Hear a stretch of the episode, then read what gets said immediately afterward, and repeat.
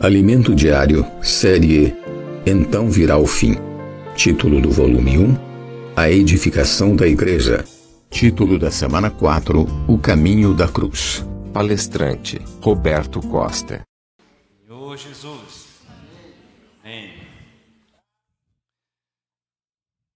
Oh, bendito Deus e Pai do nosso Senhor Jesus Cristo, que nos tem abençoado com toda a sorte de bênçãos espirituais nas regiões celestiais em Cristo.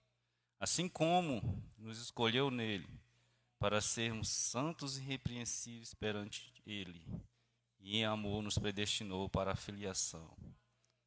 Nós possamos, Senhor, essa noite, abrir os nossos ouvidos, Senhor, e ouvindo a tua voz, nós possamos ver a tua luz.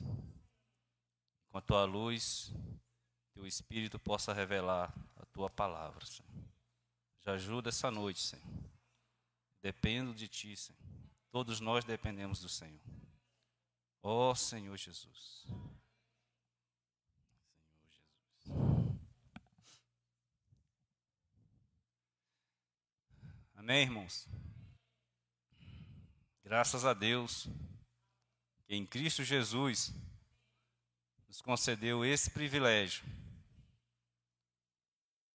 estarmos aqui reunidos essa noite.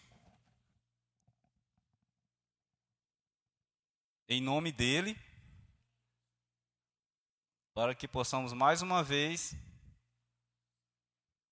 mais uma vez, é, nos arrepender diante da Sua palavra. Irmãos, como o Espírito do Senhor já predestinou todas as coisas, os irmãos já viram o começo de tudo. O que, que realmente o Senhor quer falar conosco essa noite? Eu estou falando essa noite. Porque durante todos os dias da semana ele deve ter falado com os irmãos. Mas essa noite, o que, que ele quer falar comigo e com os irmãos? O tema é: qual é o tema?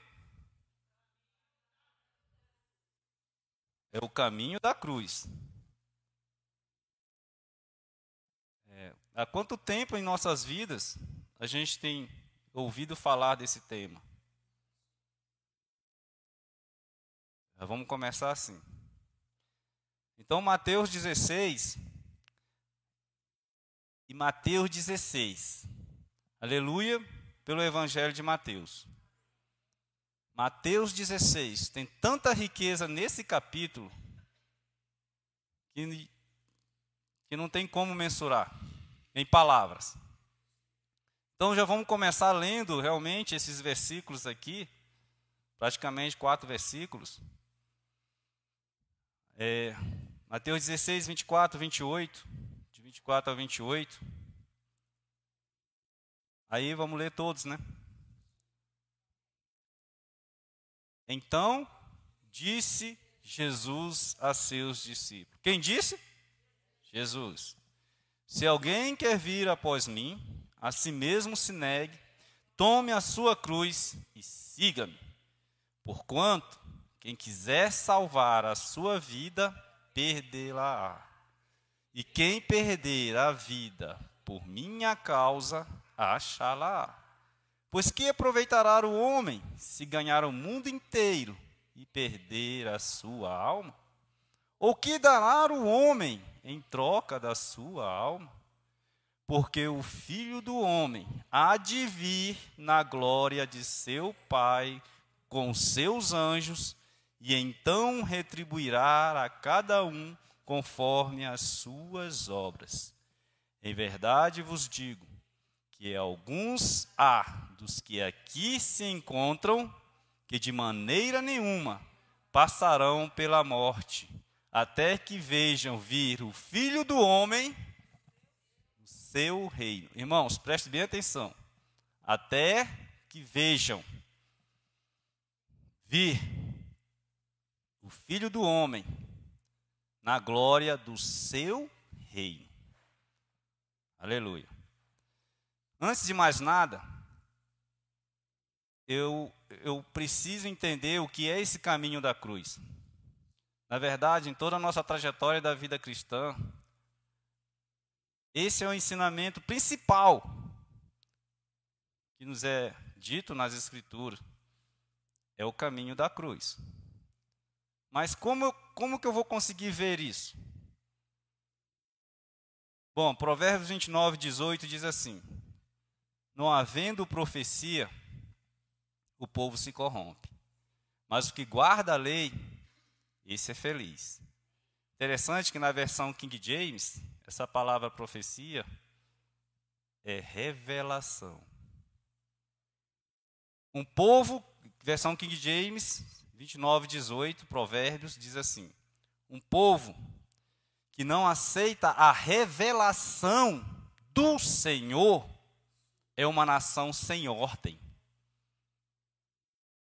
Agora, quem obedece a palavra de Deus é feliz. Senhor Jesus. Então, nós já vimos que revelação se refere à visão. Visão e revelação. Interessante. A visão, embora não seja tudo na nossa vida mesmo, ou na vida cristã, mas ela é a base de tudo. E a visão é o começo de tudo. Porque sem visão, irmãos, como poderemos andar nesse caminho da cruz? Porque outrora andávamos em outros caminhos. Percebemos isso quando aconteceu com Saulo. Que caminho Saulo andava? E depois da visão, que caminho ele trilhou até a sua morte. Por isso que 2 Coríntios 12, versículo 1 diz assim: Se é necessário que me glorie, ainda que não convém, passarei as visões e revelações do Senhor. Precisamos perceber que ele fala visões e revelações, plural. Mas no 26, Atos 26, 19, ele resume toda essa sua trajetória e vai dizer assim no Atos 26, 19, diante do rei Agripa: Pelo que, ó rei Agripa, não fui desobediente à visão celestial. Todas as visões que outrora andava, ele resumiu toda a sua vida na visão celestial. Senhor Jesus, então, irmãos, podemos dizer que visão, visão é o que? Se refere ao que? Aquilo que Cristo é. Visão é o próprio Senhor. A visão não depende se eu creio ou não creio. A visão é Cristo. Sempre vai ser Ele. Essa é a visão. A visão é a realidade de Cristo. Mas e revelação? Né, muitos irmãos abençoados na palavra, e no testemunho, eles dizem que a visão é uma abertura. Eu creio que a visão é uma porta, mas uma porta ou uma abertura que o Espírito Santo de Deus ele abre para que eu e você vejamos a luz, tenhamos essa visão e aprendamos o que é revelação. Só o Espírito Santo de Deus, irmãos, pode nos dar essa clareza da palavra. Por isso não basta ter só a visão, né? Precisamos da luz. Precisamos da revelação. E essa revelação só vem pelo Espírito. Não adianta. Então, e essa, essa verdade de Deus ela é objetiva, ela é direta. Ela não tem pormenores. Não tem atalhos. Quando a luz de Deus incide sobre a verdade, que é a palavra de Deus, isso se torna revelação. Não é? O Salmo 43, 3 diz assim: Envia a tua luz e a tua verdade. Ele não diz assim, envia só a tua luz. 43, 3. Envia a tua luz e a tua verdade para que me guiem, ou seja, andar, olha caminho aí, né? Me guiem e me levem ao teu santo monte e aos teus tabernáculos. Não é somente luz e não somente a verdade. As duas coisas têm que andar juntas. Senhor Jesus. Por isso que o Senhor diz assim: Eu sou o caminho, a verdade e a vida. Ele é tudo isso. Ele é essa própria revelação, não é? Nós temos essa verdade, irmão, expostas. E nós precisamos. Nós temos a verdade aqui, mas precisamos da revelação. E só o Espírito da verdade pode revelar. O Espírito Santo pode revelar isso para nós. O Espírito Consolador, o Espírito de Cristo pode revelar isso para nós. Senhor Jesus. Não adianta nada eu querer falar do caminho da cruz. Se eu não tiver revelação do que é o caminho da cruz. O que significa o caminho da cruz. Senhor Jesus. Senhor Jesus. Se a luz do Senhor não vier expor, irmão, essa verdade, se a luz do Senhor não vier expor essa verdade para mim e para os irmãos, então não há revelação. É preciso que tenha essa verdade, para a gente entender qual é esse caminho. A gente precisa estar na luz e andar na luz. E via a tua luz e a tua verdade senão nós iremos andar muito, por muitos outros caminhos, por muitos outros montes. Senhor Jesus. Agora tem um detalhe, né? Porque isso é um ato de soberania de Deus. Só Deus pode fazer essas coisas. Mas também é um ato da minha e da sua responsabilidade pedir revelação. Em tudo que formos fazer, irmãos, eu e você temos essa responsabilidade de dizer: Senhor, é isso mesmo, ilumina-me aqui, me dá a tua luz, me dá a tua verdade. Revela pelo teu espírito. Isso é minha responsabilidade. É soberania de Deus, mas é minha responsabilidade. Agora tem um detalhe, tem uma coisa que impede isso em nós, em mim e nos irmãos. O orgulho. Quando o orgulho e a soberba atingem a minha vida e se torna vai se tornar a maior tragédia da minha vida. Vai, irmãos, porque eu vou me enganar. Vou estar enganando a mim mesmo. Vou estar dizendo que eu estou no caminho da cruz e não sei nem que caminho é esse. Não sei. Porque eu acho que sei, né? Porque eu tenho a visão completa, porque eu já conheço tudo, já fui, sei lá, a todas as conferências, já li todos os livros do pensamento cristão, que são importantes para mim, esses livros, são importantes. Mas eu preciso da luz, da verdade. Preciso disso. Agora, se essa soberba tiver em mim, continuar em mim, então o Espírito do Senhor vai estar impedido de revelar as coisas para mim. Eu não serei renovado no Espírito. Sabe, isso é muito sério, sabe, irmãos? Porque essa questão da soberba é uma transgressão grave muito grave. E interessante que alguém alguém cometeu esse pecado e causou o dano no universo. Grande transgressão ele causou ao universo. Senhor Jesus. Vocês lembram quem foi, né? Foi Lúcifer. Lúcifer causou essa grande transgressão no universo. Porque a soberba é o pecado de Lúcifer. Ó oh, Senhor Jesus. Por isso que Paulo diz assim: Não fui e não sou desobediente à visão celestial. Porque Lúcifer ele tinha liberdade para fazer todas as coisas. Ele tinha liberdade para obedecer a Deus e tinha liberdade também para não obedecer a Deus. Assim Paulo também era. Assim também nós somos. Nós temos essa liberdade, irmãos nós temos que tomar cuidado, porque muitas das vezes nós queremos caminhar aqui no caminho da cruz, mas esquecemos que tem a soberba caminhando do nosso lado. Ela vai estar sempre do meu lado, caminhando. Assim, e hoje em dia ela está do meu lado, rugindo como um leão, buscando alguém que possa tragar. Ela está andando. Principalmente quando, quando a gente está ali, né, alguém fala assim, ó, oh, você está crescendo, é, está buscando, você está fazendo isso, está fazendo aquilo.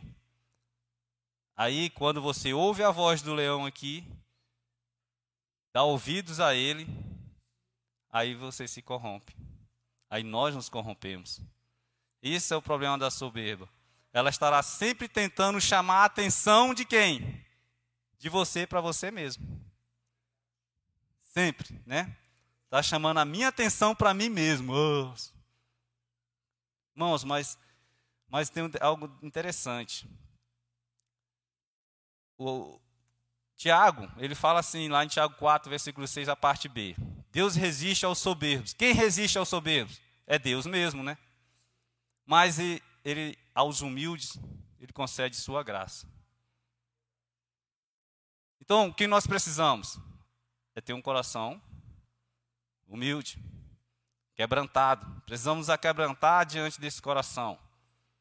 Ó oh, Senhor Jesus, quebrantar o nosso coração diante da verdade, da luz da verdade, dessa revelação. Ó oh, Deus bendito. Amor, porque nada ainda convergiu para Deus. Ainda estamos vivendo o reino. Ainda não estamos vivendo o reino. Porque, como diz Efésios 1,10, antes, todas as coisas têm que convergir para Cristo. Não é isso? Efésios 1,10 diz assim: de fazer convergir nele, em Cristo, vírgula, antes da dispensação ou da plenitude dos tempos, todas as coisas, tanto as do céu como as da terra. Então nada disso ainda não aconteceu. Ainda está uma desordem. Mas um dia tudo irá convergir para Cristo novamente. O caminho da cruz, o caminho da cruz, ela faz parte desse plano eterno de Deus para toda a humanidade, para que as coisas voltem a convergir para Cristo. O interessante é que nós temos esse privilégio, irmãos. Nós fomos privilegiados. Mateus 13. Ah, depois que o Senhor fala a parábola do semeador, ele diz algo aos seus discípulos. Ele diz algo aos seus discípulos que também diz respeito para mim e para vocês. Ele vai dizer assim, é, é, versículo 16, 17: Bem-aventurados são os olhos porque veem. Bem-aventurados são os vossos ouvidos, porque ouvem. E ele diz, né? Muitos profetas e justos. Quem eram esses profetas e justos? Aqueles, aqueles que vieram antes de Cristo, né? Desejaram ver o que vocês veem e não viram. Ouvir o que vocês estão ouvindo e eles não ouviram. Senhor Jesus. 1 Coríntios 2, versículos 9 ao 10, diz assim: Mas, vírgula, como está escrito, as coisas que nem olhos viram, nem ouvidos ouviram, nem jamais penetrou no coração humano, são as que Deus tem preparado para aqueles que o amam. Agora preste atenção quem nos revela. Versículo 10. Para revelar essas coisas. Olha quem revela. Vai dizer o versículo 10. Mas Deus quem revela? Mas Deus. Nolo revelou pelo quê? Pelo Espírito. Por quê, irmãos? Por quê? Porque o Espírito a todas as coisas prescruta, sonda, até mesmo as profundezas de Deus. Ó oh, Senhor Jesus. Quando a luz incide sobre a verdade, então a verdade se torna uma revelação. Somente assim. Quando a gente pede algo para o Senhor e Ele diz assim, ó, pedi, dá-se-vos-á, buscai e achareis, batei e abre-se-vos-á, né? Está lá em Mateus 7, 7. E ele ainda diz ainda em Mateus 7, 7 que, que, são, que são essas coisas que ele dá? São boas dádivas, né? São coisas boas. Interessante que lá em Lucas, capítulo 11, versículo 13, ele vai dizer quais são essas boas coisas. Ele acrescenta algo surpreendente. Lucas 11, 13 vai dizer que essas boas coisas que pedimos, que batemos, que buscamos, o Pai nos dará o Espírito Santo. Sabe? Isso é importante. A gente discernir. Porque a gente está falando do, da nossa jornada, do nosso caminho, do caminho da vida cristã, que é o caminho da cruz. Se eu não entender isso, não, não saberei em que caminho estou andando. Estou achando que estou andando no caminho da cruz, mas estou andando no meu próprio caminho. Meu próprio caminho. Senhor Jesus.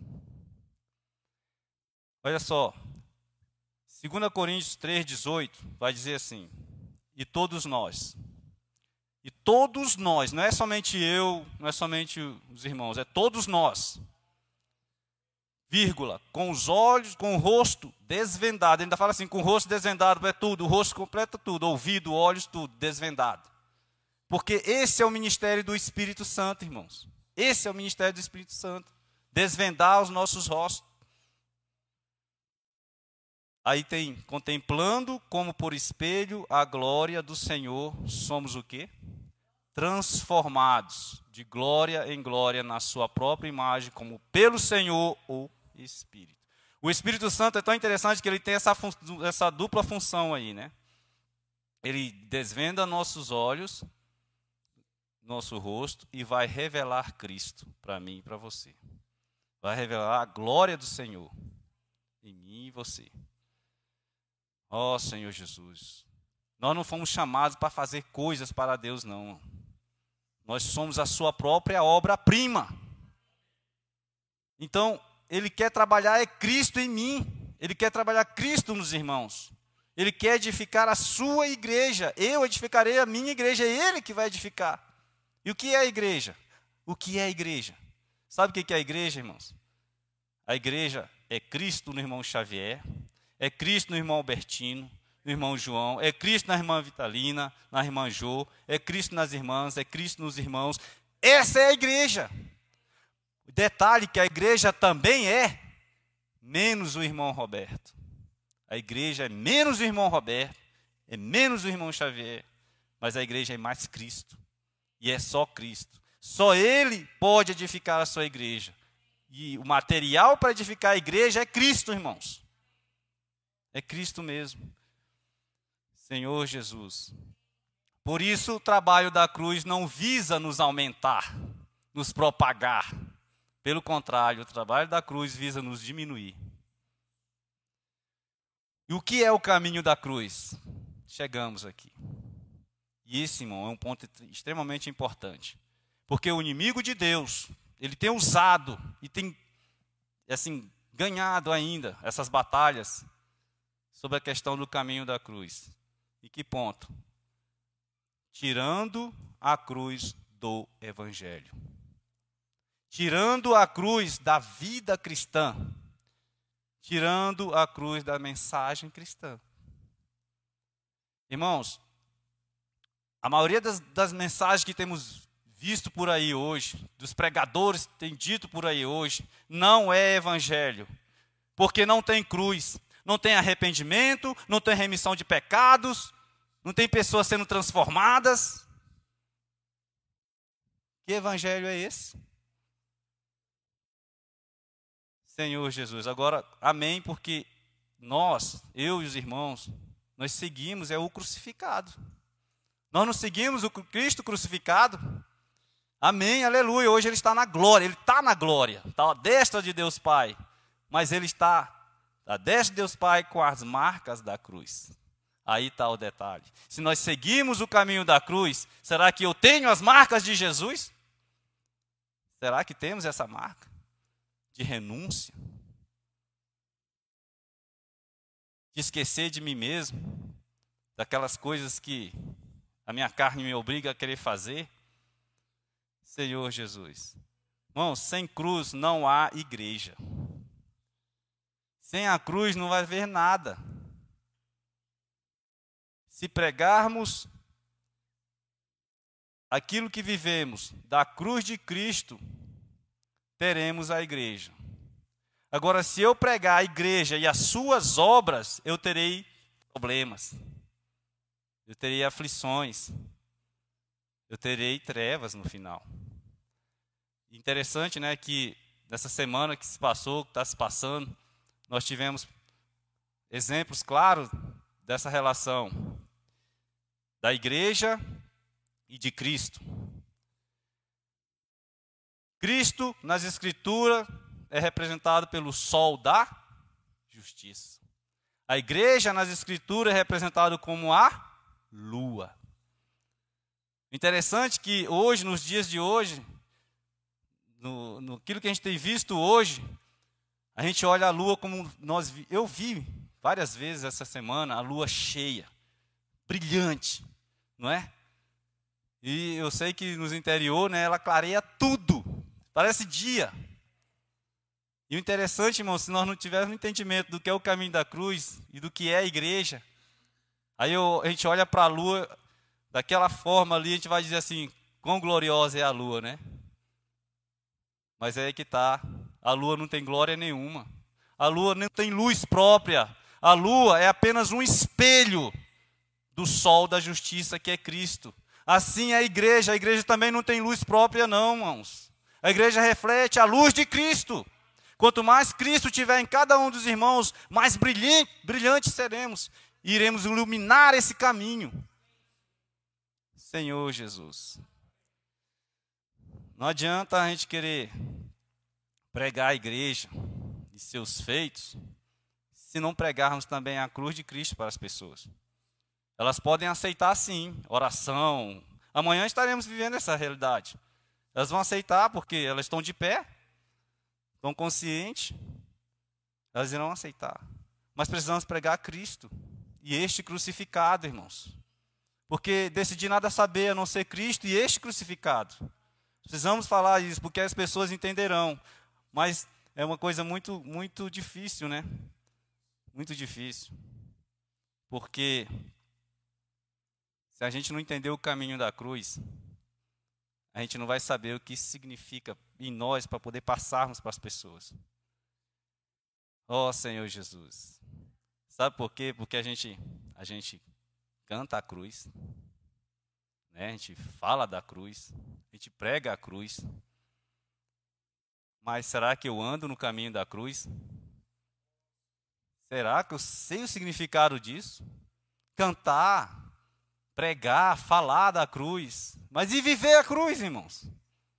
O que, que é isso? É muito simples, né? O apóstolo Paulo ele diz assim em Gálatas 6,17, porque não foi disso que ele falou dele mesmo, né? Diz assim em Gálatas 6,17: Quanto ao mais, ninguém me moleste. Por quê? Porque eu trago no corpo as marcas de Jesus. Ó oh, Senhor Jesus. Quando Paulo fala de gloriar-se, ele fala de gloriar-se na cruz de Cristo, irmãos, nas suas marcas. Gálatas 6,14, ele vai dizer assim: ó, mais longe esteja de mim gloriar-me, senão na cruz de nosso Senhor Jesus Cristo, pela qual, pela qual o que? A cruz, qual o mundo está crucificado para mim e eu para o mundo. Graças ao Senhor que tem duas pessoas crucificadas, mas em uma única cruz a cruz de Cristo. Senhor Jesus. Se eu quero ter vitória sobre o mundo, irmãos, eu preciso andar nesse caminho da cruz e entender o que foi a cruz de Cristo, porque só há uma maneira, é no caminho da cruz. O mundo foi crucificado. Ó oh, Senhor Jesus. O mundo ele é muito sedutor, é desejável, mas só Cristo é amável. Só Cristo morreu por amor. Só ele renunciou às coisas, renunciou tudo. Então, na medida que a cruz vai operando em cada um dos irmãos, a gente vai crescendo verdadeiramente em Cristo, irmãos. Nós vamos sendo guardados das coisas desse mundo. Mas não podemos esquecer que a soberba está do nosso lado. Nunca podemos esquecer. Senhor Jesus. Oh, meu Deus, que o Senhor tenha misericórdia. Olha só, Mateus 16. Agora eu quero falar bastante disso aqui, Mateus 16, porque ele vai revelar para nós algo tremendo com relação a esse caminho da cruz. Nós estamos vendo, os irmãos viram durante a semana. Mateus 16. Existem várias revelações, possivelmente quatro, talvez mais. E eu, se der tempo, eu quero falar dessas quatro revelações. Mas veja bem, irmãos, qual foi a primeira grande revelação de Mateus 16? Os irmãos lembram? Tu és Cristo, o Filho do Deus vivo. Essa foi a primeira revelação. Então, o que, que nós entendemos? Que na cruz de Cristo, o que, que foi julgado? Vamos ver aqui, ó, seis coisas que foram julgadas na cruz de Cristo. Né?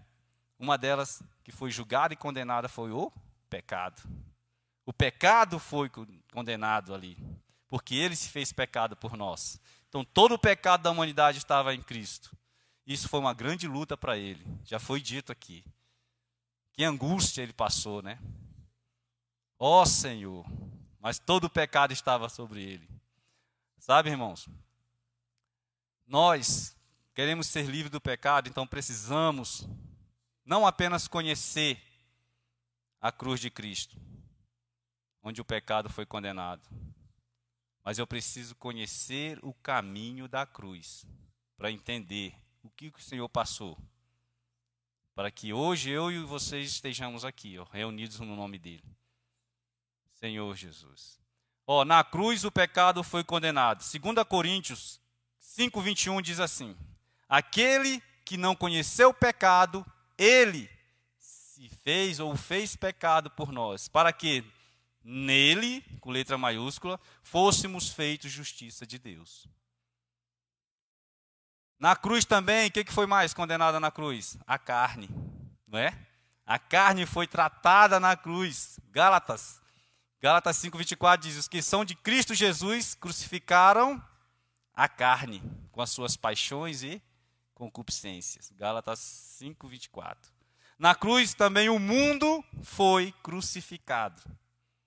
Nós já vimos Gálatas 6:14. Mais longe esteja de mim gloriar-me, senão na cruz de nosso Senhor Jesus Cristo, pela qual o mundo está crucificado para mim e eu para o mundo. Irmãos, não podemos mais viver uma vida egocêntrica, porque o nosso ego foi crucificado na cruz. Não podemos mais viver uma vida amando só a nós mesmos, né? Aquela coisa, servindo só a nós mesmos. Sabia que nós servimos só a nós mesmos? A maioria dos serviços que fazemos na igreja, ou para a igreja, ou sei lá, para o Senhor, muitas das vezes, no fundo, o interesse é para mim mesmo. Muitas das coisas fogem à realidade do propósito do caminho da cruz. Ah, na cruz, o que mais foi crucificado? O diabo foi crucificado na cruz. A morte também foi crucificada na cruz.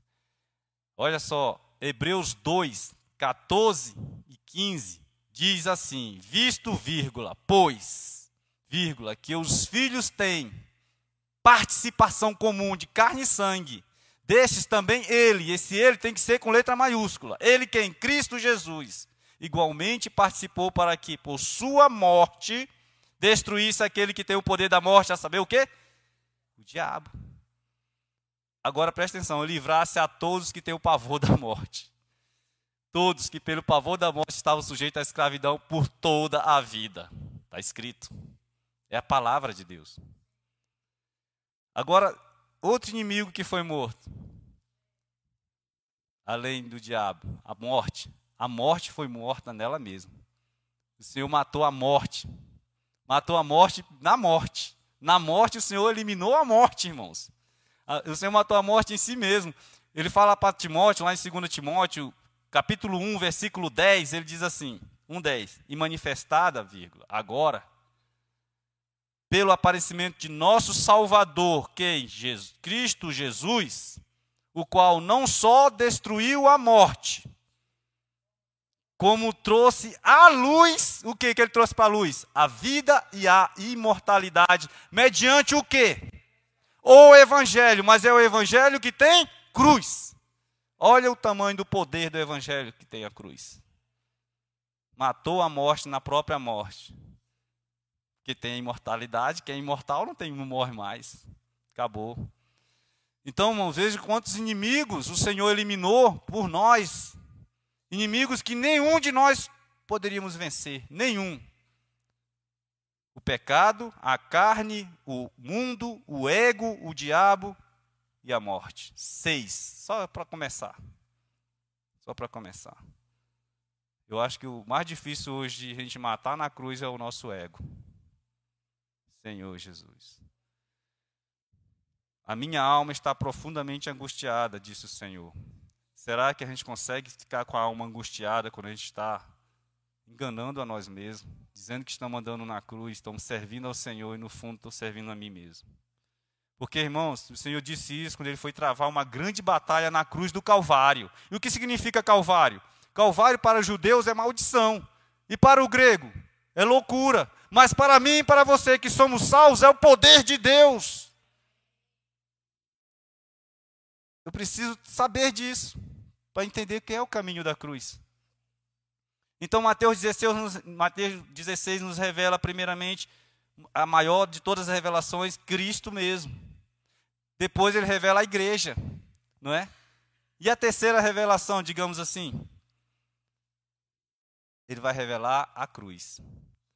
Só em Mateus 16, a partir do versículo 21, o Senhor começou a falar da sua cruz pela primeira vez. Irmão. Ele começa a falar da cruz. Interessante que só nos durante. Ele fala três vezes, durante seis meses, ele fala três vezes a respeito da cruz. O Senhor Jesus andou três anos e meio, né? Com os discípulos. E somente nos últimos seis meses ele vai falar da cruz. Por quê? Porque eles não suportariam, não entenderiam qual era esse caminho que ele estava percorrendo, qual era esse caminho da cruz, de renúncia, de tudo. Ó oh, Senhor Jesus. É, lá em Mateus 17 já começa assim, né? O monte da transfiguração e do monte da transfiguração, dois montes. O monte da transfiguração e o monte Calvário. De um, da transfiguração, do capítulo 17 até a sua morte no Calvário, duram seis meses segundo os estudiosos da palavra. E só durante seis meses ele vai falar da cruz. E mesmo assim, nenhum deles entenderam. Nenhum deles conseguiu suportar. Senhor Jesus. Olha só, é tão interessante, irmãos, porque até aquele camarada lá que andou, que estava à beira do caminho lá, quando Jesus estava sendo chicoteado e carregando a cruz, vocês lembram de um cidadão que estava à beira do caminho lá, só assistindo no seu, na sua zona de conforto, porque aquele camarada já tinha ouvido Jesus falar, talvez alguém da família dele já tinha ganhado algum dos milagres, já tinha recebido alguma bênção, só que ele estava ali na sua zona de conforto. E de repente ele foi obrigado a carregar a cruz do Senhor. Irmãos, ele não deu dois passos com a cruz do Senhor, praticamente teve que cair porque aquela cruz não era dele, era do Senhor. Só o Senhor pode carregar. Por isso que ele diz: tome a sua, não a minha. Tome a sua. E detalhe que aquele camarada foi obrigado a entrar naquele caminho no caminho da cruz. Nenhum de nós somos obrigados a entrar no caminho do Senhor. Nenhum de nós. Eu posso decidir se eu tomo a cruz ou não tomo a cruz. Se eu sigo no caminho da cruz, eu sigo qualquer caminho. Não podemos é nos enganar. Não podemos. Senhor Jesus. É isso mesmo. Pedro recebeu a grande revelação do Pai, pelo Espírito. O Pai revelou a Pedro. É tão interessante que a gente não consegue entender o caminho da cruz, que nem os que andaram com o Senhor Jesus conseguiram entender. Porque logo em seguida, o que aconteceu com Pedro? Ah, pelo versículo 20. Ele reagiu contra a cruz. Ele reagiu. Aquele que recebeu a grande revelação do universo reagiu contra a cruz. De maneira nenhuma, Senhor. Sabe por quê, irmão? Porque a minha alma e a sua não suporta a cruz. Ela não quer a cruz. Ela rejeita a cruz. Ela prefere um evangelho sem cruz. Evangelho que eu posso fazer e deixar de fazer, que eu vou estar crescendo. Irmãos, só a Bíblia, só o conhecimento da Bíblia não nos leva para a cruz. A gente se dizer que temos lido tantos livros, temos buscado tanto no Senhor, e onde eu estou buscando o Senhor, isso não me leva para a cruz. Há outra situação: sofrimento. Tem muitos que dizem que estou sofrendo, estou carregando a cruz. Que cruz você está carregando? Porque sofrimento não transforma ninguém. A cruz, o resultado final da cruz é transformação. Não foi isso que a gente leu aqui? O resultado da cruz é transformação, irmãos. Se o sofrimento transformasse alguém, sabe o que, que acontece? Jó teria sido transformado pelo sofrimento. Jó é um exemplo tão grande, tão importante na palavra que é o mais antigo livro das Escrituras. talvez o mais antigo livro da Terra. Jó sofreu do capítulo 2 até o capítulo 38. Ele sofreu. E tentou de todas as formas se justificar daquele sofrimento. Mas ele não foi transformado pelo sofrimento. Sabe quando que Jó foi transformado? Preste atenção. Quando o sofrimento de Jó foi unido com a palavra de Deus. Quando o Senhor, Deus Todo-Poderoso, o Senhor Jesus, falou a Jó de um meio de um redemoinho, aí o sofrimento mais a palavra e essa revelação do Espírito causou um quebrantamento no coração de Jó. Irmãos, só um espírito aquebrantado e um coração compungido e contrito, Deus se agradará. Então, irmãos, não é porque eu estou sofrendo, eu estou carregando a cruz. Não, não é assim. Ó oh, Senhor Jesus. Nós precisamos é entender, eu preciso entender, e se, eu, se eu conseguir entender que andando no caminho da cruz, eu vou desenvolver o caráter de Cristo em mim. E os irmãos também vão desenvolver o caráter de Cristo nos irmãos. Porque o caráter de Cristo é uma questão de reino. Mateus 5, 6 e 7 é desenvolver o caráter de Cristo para poder reinar com o Senhor. Agora, eu não vou conseguir fazer isso sem andar no caminho da cruz, levando a minha cruz. Acontece que a gente quer levar a cruz do Senhor, queremos fazer a obra que é do Senhor. E não vamos conseguir, vamos cair igual aquele sirineu lá. Ó oh, Senhor Jesus, ajuda-me, Senhor. Então, já vimos três revelações, né? Cristo, foi revelado em Mateus 16 aqui. A igreja, eu edificarei a minha igreja. Vimos a questão da cruz. E outra revelação que Mateus 16 nos traz é a questão do reino. É o reino mesmo. Agora, para a gente poder entender isso aí, a gente precisa prosseguir e conhecer ao Senhor, senão não conseguiremos conhecer o que é o reino de Deus, o que é o reino dos céus. Por isso, irmãos, Aquele que perseverar com o Senhor, com ele reinará. O reino também foi revelado aqui. Se eu vivo Cristo e prego Cristo crucificado para as pessoas, eu vou estar vivendo a vida da igreja. E as pessoas vão ver Cristo em mim e, poderão ver a, a sua obra maior, que é a igreja. O resultado da sua obra. O resultado dessa cruz. Oh, Senhor Jesus. Agora chegamos aqui numa parte que eu ganhei muito, quando diz assim aos seus discípulos: Alguns dos que aqui estão não passarão pela morte até que vejam o Filho do Homem no seu reino. Ele não falou isso? Olha que interessante, né? A gente leu também aqui. Mas o Senhor mostrou o seu reino para os discípulos? Ou melhor, o reino do Senhor já veio para mim para os irmãos? Todas as coisas já convergiram para Cristo? Os demônios já reconhecem, os anjos, né? Porque fala também. Não. E aí? Como é que fica? O Senhor não, não falou uma verdade para os discípulos? Ele falou. Vocês que estão aqui, alguns de vocês não vão morrer até que vejam o Filho do Homem no seu reino. Irmãos, interessante que no capítulo 17 de Mateus vai falar da transfiguração. O Senhor Jesus vai levar Pedro, Tiago e João. E o que eles vão ver lá? O que é o reino? Eles vão ver Cristo glorificado. O reino de Deus é Cristo glorificado. E eles viram Cristo glorificado. Que privilégio, irmãos. Nós temos esse privilégio hoje de viver Cristo glorificado caminhando no caminho da cruz. Fora desse caminho, não. A gente vai ver só nós mesmos. Mas no caminho da cruz a gente consegue reconhecer o reino dos céus, a igreja, Senhor Jesus. Ah, agora eu quero passar para os irmãos algo interessante que eu ganhei aqui, que é com relação a Hebreus 4. Hebreus 4. Na verdade, Hebreus, ele já, já nos mostra, já nos faz, já nos traz de volta para esse caminho da cruz. Porque, irmãos, o caminho, a cruz ela tem, ela tem quantos braços?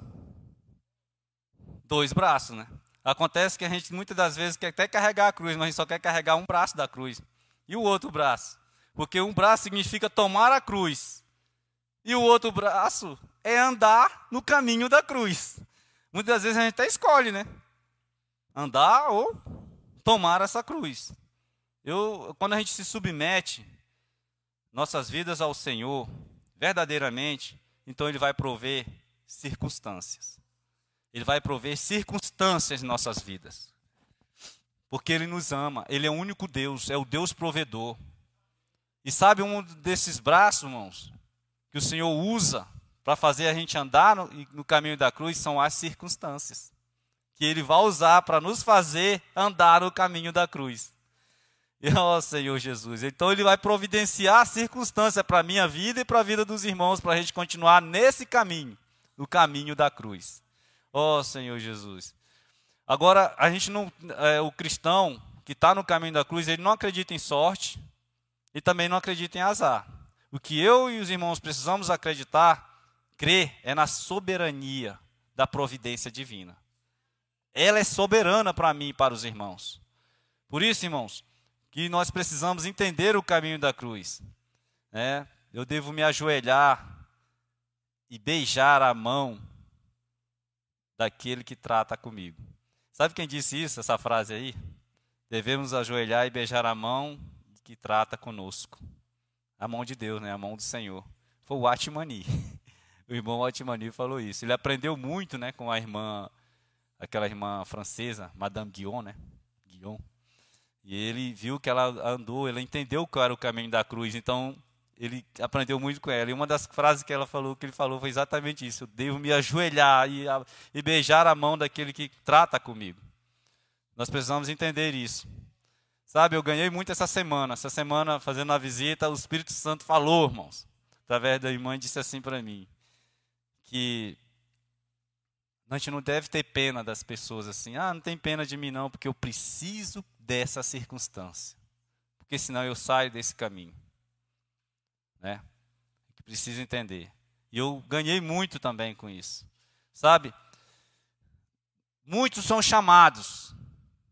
Não é isso? Muitos são chamados para esse caminho. Na época das tribos de Israel, que ainda existe até hoje, o Senhor separou uma tribo só para eles, só para a questão da adoração, não é? Para servir a Ele e todas as coisas. Interessante, irmãos, que Pedro vem entender isso muito tempo depois, depois que já tinha tido ganhado a visão da igreja, ele entendeu, ele falou que o Senhor separou um povo, né? Uma nação. Mas não era uma, somente uma nação de levitas, mas era uma nação de sacerdotes.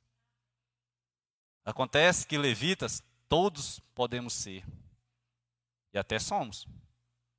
Mas e sacerdotes? Ganhei muito com isso. Eu preciso me arrepender, irmãos. Muito, muito, Senhor Jesus.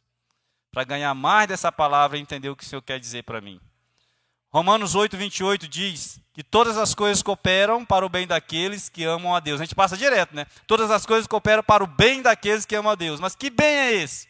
Porque são todas as coisas, tanto faz ser boas ou más, bem ou mal, todas as coisas cooperam. É? Quando eu leio assim, todas as coisas cooperam para o bem, aí eu só já penso logo no meu bem, no meu bem estar, no meu bem, né? Tá tudo bem. Irmãos, mas esse bem é o propósito de Deus. Esse bem é de Deus, não é meu. Não é o meu, não é o que eu quero, é o que Deus quer. Ele fala lá em Romanos 8, 28. Só que em Romanos 8, 29, ele vai dizer qual é esse propósito desse bem de Deus. Ele vai dizer assim: para sermos conforme a imagem do seu filho. Bem no final do versículo. Para sermos, esse é o bem de Deus. Esse é o bem que ele quer. Para sermos conforme a imagem do seu filho. Às vezes eu acho que o bem é o meu bem-estar, né? Todas as coisas cooperam, aí eu faço tudo, mas não é isso. aquele bem, eu vou fazer o bem que eu quero, né? Mas o Senhor quer que nós sejamos conforme a imagem do Senhor. A imagem do Senhor é, é, está aqui, ó, no caminho da cruz. É do Cristo crucificado. Porque decidi isso, nada saber. Senhor Jesus. Olha só, uma outra situação, e agora a gente vai concluir. Diz que o clamor do Senhor hoje, clamor do, da palavra de Deus hoje é essa. Quem tem ouvidos, que ouça. Quem tem ouvidos, que ouça o que o Espírito diz às igrejas. Sabe, irmão? Hebreus 4,12, a verdade, fala que a palavra de Deus é viva e eficaz, e que ela é mais cortante que qualquer espada de dois gumes. E essa Hebreu 4:12 ele vai falar exatamente do altar de sacrifício. Dessa espada. Só que a espada aqui não é de guerra. A espada é, se refere a cutelo, a adaga para cortar o sacrifício. Então o sacerdote recebia aquele sacrifício e pegava a palavra e cortava aquele sacrifício. Porque não diz que a espada é a palavra de Deus. Então, irmão, quando a gente recebe essa palavra, ela precisa cortar em mim e em você. Para ser aceita ao Senhor. Eu preciso receber essa palavra. Senhor Jesus. É,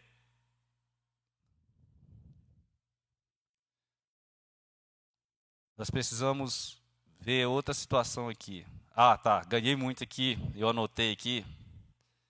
Que diz o seguinte: Quando essa espada corta a gente, de dois gumes, ela tem dois gumes porque ela tem dois propósitos. Ela nos causa morte. Que morte é essa? Morte do velho homem. Ela vai nos despir do velho homem. Vai despir do meu ego, da cobiça, da ganância, vai despir de todas as coisas que faz parte do velho homem.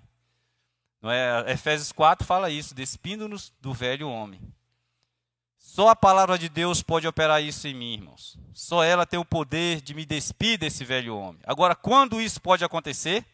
Quando eu e você acolhemos a palavra de Deus. Quando nós acolhemos essa palavra, então ela faz esse efeito, ela causa esse efeito.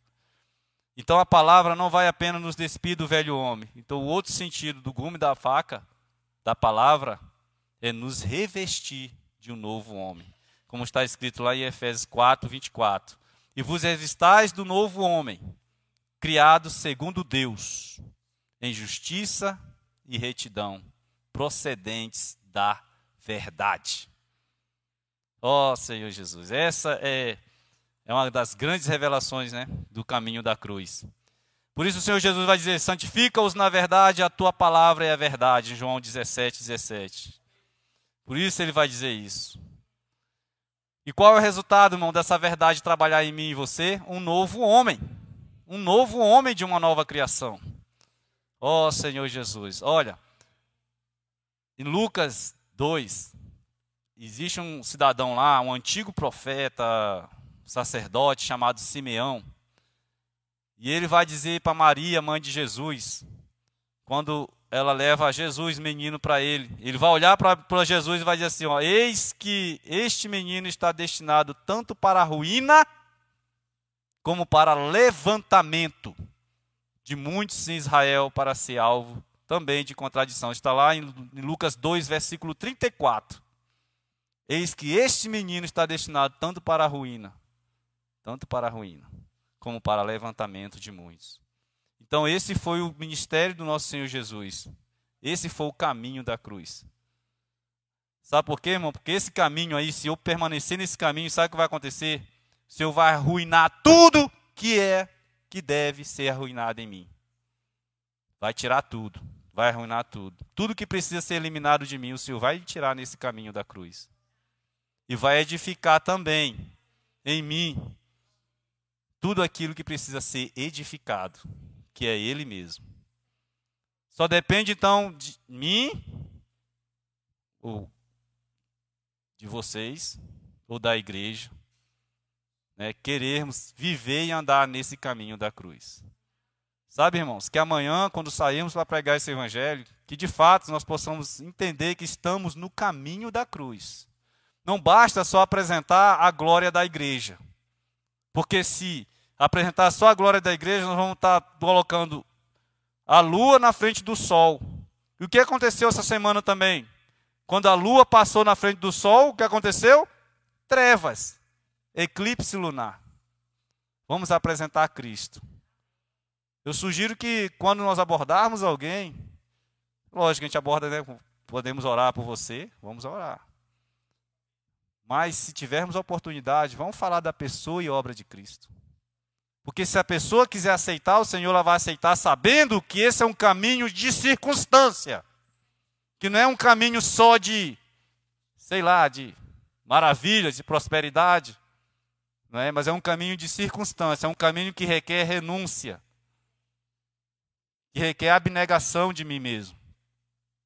Amém?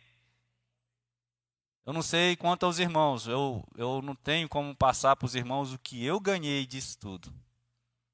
Mas eu creio que os irmãos tenham ganho alguma coisa com relação a esse caminho da cruz. Senhor Jesus. Amém, irmãos. Diz meu Senhor. Ó oh, Senhor Jesus. Senhor, eu te louvo, Senhor, por esse privilégio. Que o Senhor possa resplandecer a sua luz, Senhor, nessa tua verdade, para que nós possamos andar na verdade, como tu andaste o tempo todo Senhor, nos ajuda a resplandecer a tua luz, Senhor, e a tua glória, para aqueles que estão ainda nas trevas, buscando soluções para seus problemas neste mundo. Nós sabemos que as circunstâncias que o Senhor tem arranjado na minha vida e na vida dos irmãos são para que nós possamos nos render a teus pés, tomar a, a cruz e seguir o teu caminho.